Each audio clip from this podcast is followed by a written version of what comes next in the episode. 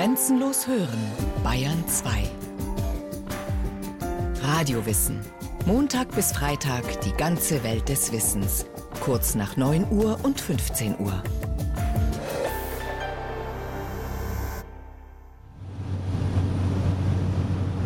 Es ist aus dem Weltall zu sehen. Vom Mond. Und erst recht von einem kleinen darüber fliegenden Propellerflugzeug aus. Das Great Barrier Reef. UNESCO-Weltkulturerbe, größter lebender Organismus auf der Erde, Naturwunder, Lebensraum für Meerestiere, Labor für Wissenschaftler, Paradies für Touristen. Pilot Dillon deutet von links nach rechts. Das Great Barrier Reef reicht vom südlichen Wendekreis bis zur Küste von Papua-Neuguinea. 2500 Kilometer lang, 3000 Einzelriffe, 600 Koralleninseln, 345.000 Quadratkilometer. Das entspricht etwa der Fläche der Bundesrepublik Deutschland. Schon in der Antike übten Korallen eine große Faszination auf die Menschen aus. Laut griechischer Mythologie stammen die Korallen aus dem Blut der Gottestochter Medusa. Sie war vom Helden Perseus geköpft worden, weil ihr Blick jeden Menschen zu Stein erstarren ließ. Die Blutstropfen der berüchtigten Gestalt mit dem bösen Blick fielen ins Meer und wurden zu Korallen.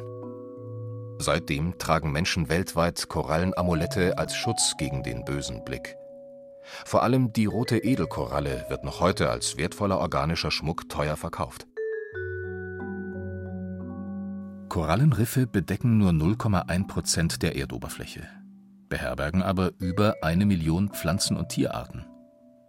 Wissenschaftler schätzen, dass weitere Millionen Spezies noch nicht entdeckt wurden. Sind Korallen Pflanzen oder Tiere? Diese Frage kann vermutlich nicht jeder auf Anhieb beantworten. Zumindest macht Professor Christian Wild vom Leibniz Zentrum für marine Tropenökologie regelmäßig diese Erfahrung. Die Korallen selber bilden ja nur ein ganz dünnes Gewebe aus zwei Zellschichten, das diese Kalkstruktur überzieht. Und deswegen ist das lebende Gewebe der Korallen im Vergleich zu dieser Kalkstruktur verschwindend gering. Diese Verwirrung, ob jetzt Korallen Algen, also Pflanzen oder Tiere sind, liegt wohl auch daran, dass Korallen auch sehr viele Eigenschaften einer Pflanze haben. Denn im Gewebe der Koralle leben sehr viele Algen, einzellige Algen in Dichten von bis zu einer Million Algenzellen pro Quadratzentimeter. Und diese Algen betreiben Photosynthese. Das heißt, wenn man jetzt das Tier, die Koralle misst, dann kann man tatsächlich Photosynthese messen, aber die Photosynthese wird nicht durch das Tier durchgeführt, sondern durch die vielen einzelligen Algen im Gewebe des Tieres. Korallen und Algen führen also eine harmonische Zweckehe, leben in einer Wohngemeinschaft unter Wasser. Die Algen wohnen im Obergeschoss und sammeln Energie ein, vor allem die des Sonnenlichts, und geben diese daraus gewonnenen Stoffwechselprodukte an die Korallen im Erdgeschoss weiter. Dafür geben die Korallen ihren Mitbewohnern Kohlendioxid zurück, was diese wiederum zur Zuckergewinnung brauchen. Sieht der Beobachter genauer hin, erkennt er, dass Korallen tatsächlich Tiere sind, und zwar aus der Abteilung der Gewebetiere, der Unterabteilung der Hohltiere und dem Stamm der Nesseltiere. Korallen gehören zum Stamm der Nesseltiere, zeichnen sich also aus durch den Besitz von sogenannten Nesselzellen. Einige Korallen, wie zum Beispiel die portugiesische Galeere, die merkt man auch als Mensch, wenn man mit ihnen in Berührung kommt, dass es sich um Nesseltiere handelt, denn es kommt zu üblen Vernässelungen, üblen Verbrennungen, zu Schmerzen bis hin zum Tod. Korallen als Killer. Natürlich sind ihre bevorzugten Beutetiere nicht Taucher oder Schwimmer, sondern Planktonteilchen oder auch mal kleine Krebse. Korallen sind Ansammlungen von Tausenden von Polypen. Und jeder dieser winzigen Polypen hat Hunger. Diese Polypen ernähren sich hauptsächlich durch den Fang von kleinen Planktonorganismen, also kleine Algenpartikel, kleine Krebschen, die aus der Wassersäule herausgefangen werden mit diesen Tentakeln. Und in diesen Tentakeln sitzen eben diese berühmten Nesselzellen. Und mit Hilfe dieser Nesselzellen gelingt es dann, die Organismen, zum Beispiel kleine Ruderfußkrebschen, aus dem Wasser herauszufangen. Sie bleiben kleben an den Tentakeln der Polypen und werden dann zusätzlich noch durch das Gift der Nesselkapseln betäubt, sodass der Tod auch eintritt von dem Beutetier. Die Polypen sind so klein, dass sie mit bloßem Auge kaum zu erkennen sind. Das große Ganze dagegen erscheint uns als farbenfroher, exotischer Blumenstrauß im Unterwasserregenwald. Was wir sehen, ist eine Kolonie von vielen sehr kleinen Polypen. Und diese Polypen sind sehr eng miteinander verwandt, sind praktisch Klone, identisches Erbgut und sind aus einem Primärpolypen entstanden, aus einer Korallenlarve, einer sogenannten Planolarve, die aus dem Wasser kam, sich auf einem geeigneten Substrat angesiedelt hat, zum Beispiel einem Felsboden, und dann einen Primärpolypen ausgebildet hat. Und dieser Polyp hat sich dann zu einer riesigen Kolonie in vielen Fällen vermehrt durch Knospung, also durch ungeschlechtliche Vermehrung. Im Wesentlichen sind es Klone.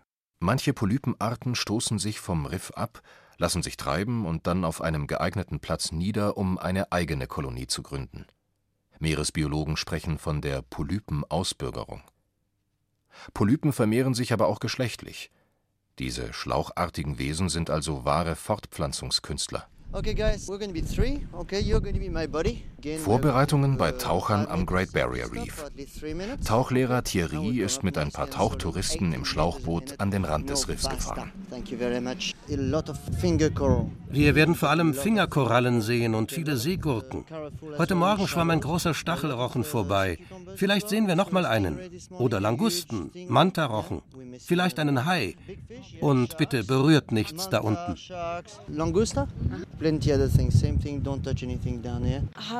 Was sollen wir denn tun, um das Riff nicht zu gefährden? Nichts anfassen. Mit der Weste immer gut austarieren, damit er nicht an den Korallen hängen bleibt. One, two, three. Zur Küste hin bildet das Great Barrier Reef eine Lagune. An der offenen Meeresseite geht es am Kontinentalhang 2000 Meter in die Tiefe. Daher spricht man von einem Barriereriff. Plattenriffe dagegen verlaufen ausschließlich am Meeresboden, Saumriffe nur entlang der Küste, Atolle rund um vulkanische Inseln. Das Great Barrier Reef ist das größte von allen, 18 Millionen Jahre alt. 300 verschiedene Korallenarten wachsen darin. Bevölkert wird das Riff unter anderem von 4000 verschiedenen Weichtieren, 400 Schwammarten und 1500 Fischspezies. Für Hobbytaucher ist ein Tauchgang am Great Barrier Reef ein faszinierendes Erlebnis. Die ganzen kleinen, bunten, blauen, gelben, orangefarbenen Fische zu sehen und dann auch die großen und so. Also für jemanden, der das das erste oder das zweite Mal macht, ist es schon Wahnsinn. Es gibt blaue, türkisfarbene Korallen und dann abends, wenn dann die Sonne so ein bisschen untergeht, dann sind sie eher orange und gelb. Man fühlt sich im Endeffekt wie in einem riesen Aquarium. Kommt von links, von rechts ein anderer Fischwarm und dann die ganzen Farben. Also es ist schon beeindruckend, also unvergesslich sozusagen. Korallenfisch ist biologisch gesehen keine eigene Spezies. Fische, die sich in Korallenriffen tummeln, haben allerdings einiges gemeinsam. Sie sind meist sehr flach gebaut, um sich wendig zwischen den Korallenstrukturen bewegen zu können. Ihre Farben haben sie an den Lebensraum angepasst als Farbtupfer, um Kontakte zu fortpflanzungswilligen Artgenossen zu knüpfen, als leuchtendes Drohsignal an Konkurrenten oder als Tarnfarbe, um Tieren weiter oben in der Nahrungskette verborgen zu bleiben.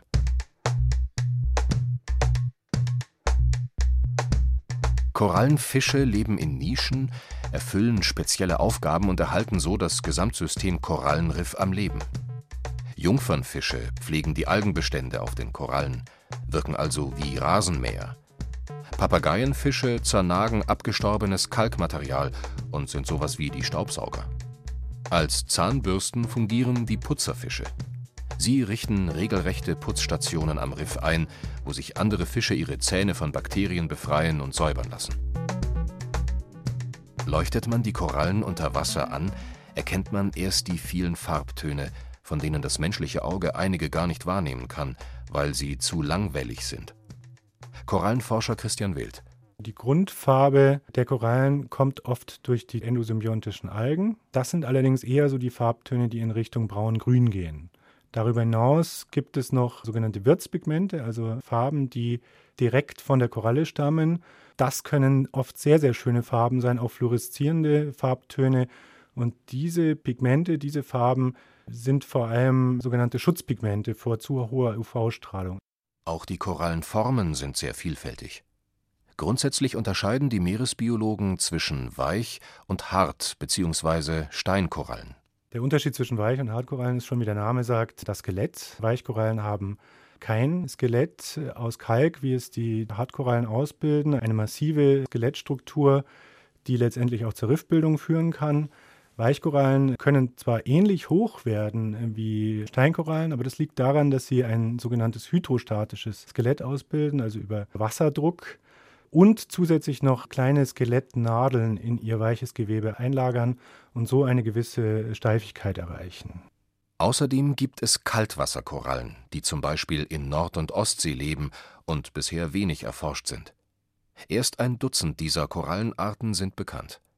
Offensichtlich können sie bis in mehrere tausend Meter Tiefe existieren, sind von Sonnenlicht und symbiotischen Algen unabhängig, haben aber teilweise ähnliches Aussehen wie die tropischen Arten. Korallen sind fingerförmig, schlauchförmig, baumförmig. Sie sehen aus wie Fächer, Pilze, Geweihe, Büsche oder Blumensträuße. Das ist nicht nur ein Wohnzimmer, sondern ein Wohnzimmer mit ganz vielen Nischen, ganz vielen unterschiedlichen Winkeln. Und es gibt für jeden dieser unterschiedlichen Winkel einen Organismus, der damit am besten klarkommt. Und deswegen gibt es diese hohe Vielfalt. Unterhalb der sichtbaren bunten Korallen ruhen an manchen Stellen hunderte Meter von grauen, toten Kalkskeletten. Diese verkalkten Korallenreste erweitern das Riff Meter um Meter und dienen als Grundstock für neue Polypenkolonien. Letztlich dienen sämtliche Formen dem Ziel, der Sonne ein wenig entgegenzuwachsen. Eine Koralle, die sehr stark abgeschattet ist, versucht ans Licht zu kommen und das kann man sich gut vorstellen von unseren Landpflanzen. Wenn die ans Licht wollen, sind sie auch zu einem extrem beeindruckenden Längenwachstum fähig. Und auch das gilt für Korallen. Das Licht kommt der Koralle als Tier natürlich zunächst einmal nicht zugute, aber Korallen möchten gerne ans Licht, zumindest solche, die diese einzelligen Algen ihrem Gewebe haben, weil diese einzelligen Algen als Symbiosepartner ganz wichtig sind für das Wachstum der Koralle, die Ernährung der Koralle und auch die Kalkfällung. Das Great Barrier Reef überlebte Eiszeiten und globale Erwärmungen, Meeresanhebungen und Senkungen, Wirbelstürme und Tsunamis. Da es mitten in einem Taifungebiet liegt, fegen immer wieder tropische Stürme darüber hinweg. Wirbelsturm Larry hinterließ im Jahr 2006 eine 48 Kilometer breite Schneise im Riff. Auch der Tauchtourismus hinterlässt Spuren. Die Anker- und Ölreste der Boote, die Flossen unvorsichtiger Taucher, Sonnencreme und andere Einwirkungen schädigen die Korallen. Über eine Million Tauchgänge werden jedes Jahr am Great Barrier Reef getätigt. Für Korallenforscher Christian Wild ist das aber das geringste Problem der Riffe. Tauchen sollte auf jeden Fall erlaubt sein, denn das weckt ja letztendlich auch die Faszination bei den Menschen und das Bewusstsein für die Schönheit der Korallenriffe und wie wichtig es ist, diese Ökosysteme zu schützen. Und ich glaube auch nicht, dass die Schäden, die Taucher, auch wenn es noch so untarierte Taucher sind, den Ausschlag geben. Was passieren kann, sind mechanische Schädigungen, also Fragmentierung. Und das ist etwas, was Korallen innerhalb von kurzer Zeit kompensieren können. Viel schlimmer sind die weltweit verursachten Treibhauseffekte. Ein Fünftel der Riffvorkommen ist bereits vernichtet. Denn schon ein halbes Grad Temperaturerhöhung der Ozeane versetzt Korallen in eine Art Hitzestress, erklärt die australische Meeresbiologin Jen Uphill. Das Risiko ist enorm. Das Wasser hier wird immer wärmer, vor allem bei Ebbe. Zu warm für die Algen, die mit den Korallen in Symbiose leben. Zu warmes Wasser tötet sie. Sie nehmen die Sonnenenergie auf, verarbeiten sie und geben sie weiter an die Korallen. Die Algen sind sowas wie die Solarzellen der Korallen. Die Folge der Erwärmung, die Korallen gleichen aus und sterben langsam ab.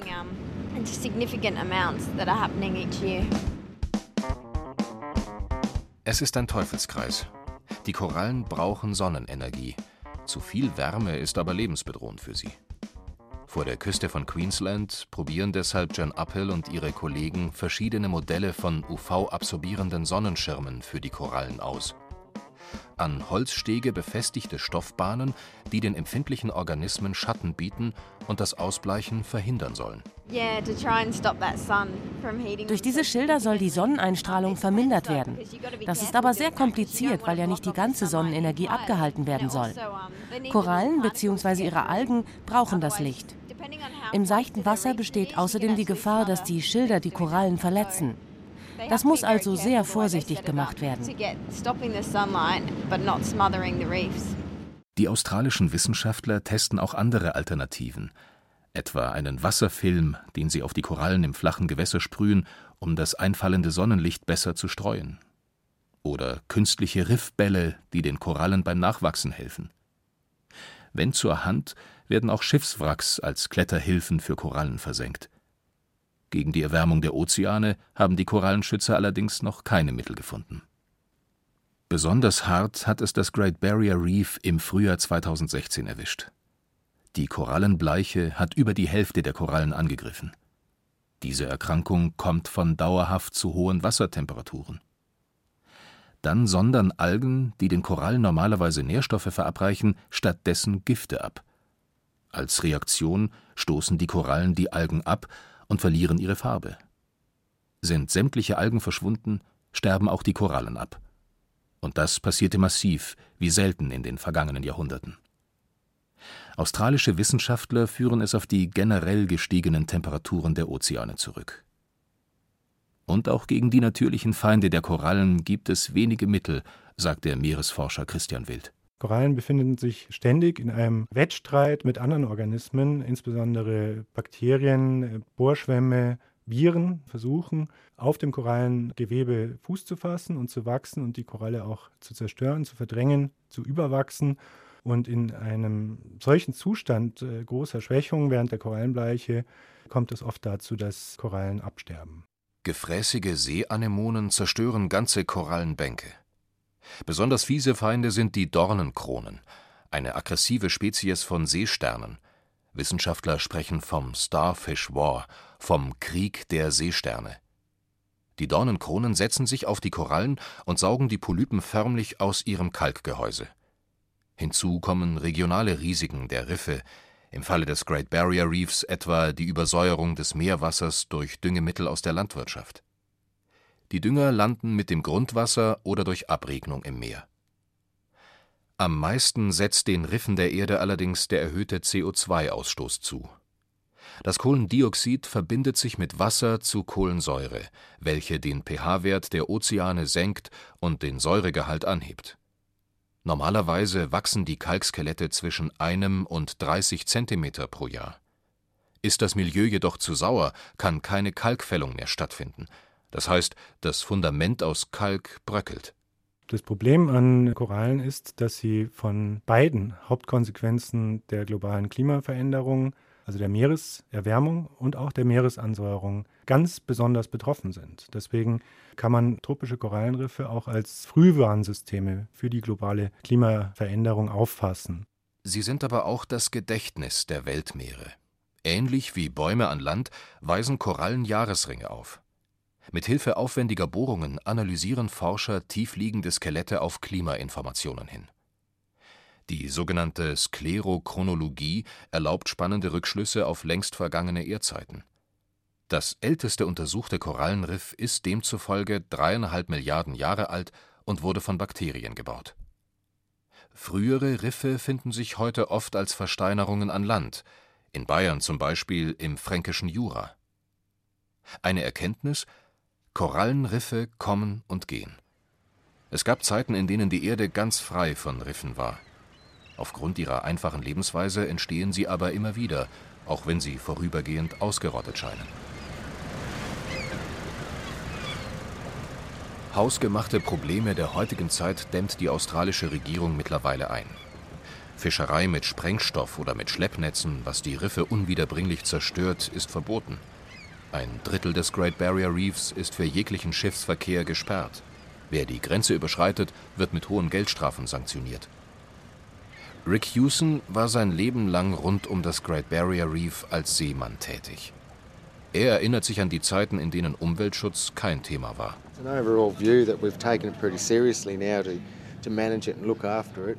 Die Sichtweise hat sich in den letzten Jahrzehnten radikal verändert. Früher haben wir alles abgefischt, was sich am Riff tummelte, haben das Riff misshandelt. Heute sind sich alle im Klaren darüber, dass wir es für die kommenden Generationen bewahren müssen. Wir müssen alles tun, um zu verhindern, dass wir diesen natürlichen Reichtum verlieren. Ich habe schon als Elfjähriger auf Fischerbooten gearbeitet, wurde dann selbst Fischer, war 20 Jahre lang Hochseefischer. Früher lagen hier an der Küste überall Ölfässer herum. Wir hatten sie einfach ins Wasser geworfen.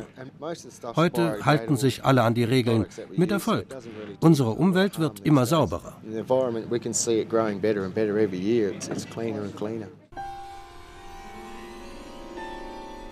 Der spannendste Moment für Liebhaber der Korallen ist die Zeit der Leiche, die sogenannte Korallenblüte.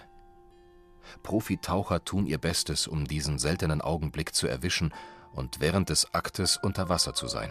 Die Korallenleiche, das ist tatsächlich etwas ganz Besonderes, denn es findet nur einmal im Jahr statt und auch nicht an allen Riffen, wo äh, mehrere hundert verschiedene Arten von Steinkorallen in einer oder weniger Nächte ihre gesamten Geschlechtsprodukte, also Eier und Spermien, ins Wasser abgeben. Und das ist wirklich ein beeindruckendes Erlebnis, zu dieser Zeit im Wasser zu sein, denn man sieht seine Hand vor Augen nicht mehr.